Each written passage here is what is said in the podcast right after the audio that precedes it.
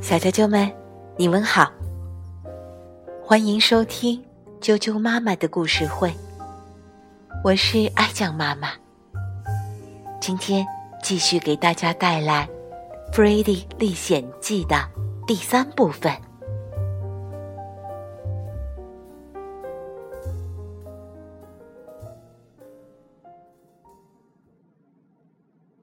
从女巫那里回到城堡，弗瑞迪又去了王宫。国王已经不再拿弗瑞迪当小孩子了，而是他十分器重的手下干将。这一次，国王对弗瑞迪透露了一个重大的秘密：原来，国王有一个女儿。早年被一个巨人抢走了。巨人抢走公主的时候，踩坏了城堡和森林之间那条河上所有的桥。村民们搭了独木桥，艰难地过去砍伐新的木材。但是巨人派了一个巨怪过来，把搭桥的木材都掠夺走，看管起来。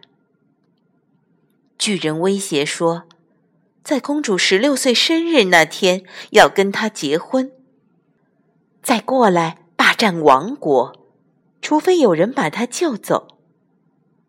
当年国王悬赏找人搭救公主，曾经有几名勇士尝试过营救公主，但都失败了。后来女巫找到国王，说她能够帮助他。但国王必须先找到有能力营救公主的人。这个人必须能找到神姑，因为神药是成功营救公主的必备之物。现在只有一年的光阴，公主就十六岁了。如果再不救她回来，王国命在旦夕。国王要弗瑞迪在今后这一年练习剑术，强壮身体，准备营救公主。弗瑞迪再过一年也十六岁了。听了国王的话，弗瑞迪就去拜师练习剑术。不管刮风下雨，他每天都去练，剑术越来越高超，身体越来越强壮。一年之后，他去女巫那里取神药，女巫也叮嘱了他，给了他一些成功营救公主的忠告。女巫告诉弗瑞迪，国王会派最棒的船，只送你去海里的一座岛上。岛的中央有一座树丛组成的迷宫，这个迷宫。看上去只是一个简单的螺旋，但是如果你不聚精会神的顺着树丛走的话，那么它会变成谁也走不出来的迷宫。如果看见好吃的，你就跑过去吃；看见好玩的，你就跑过去玩。那么，这个螺旋就会变成更复杂的迷宫，一变，你就走不出来了。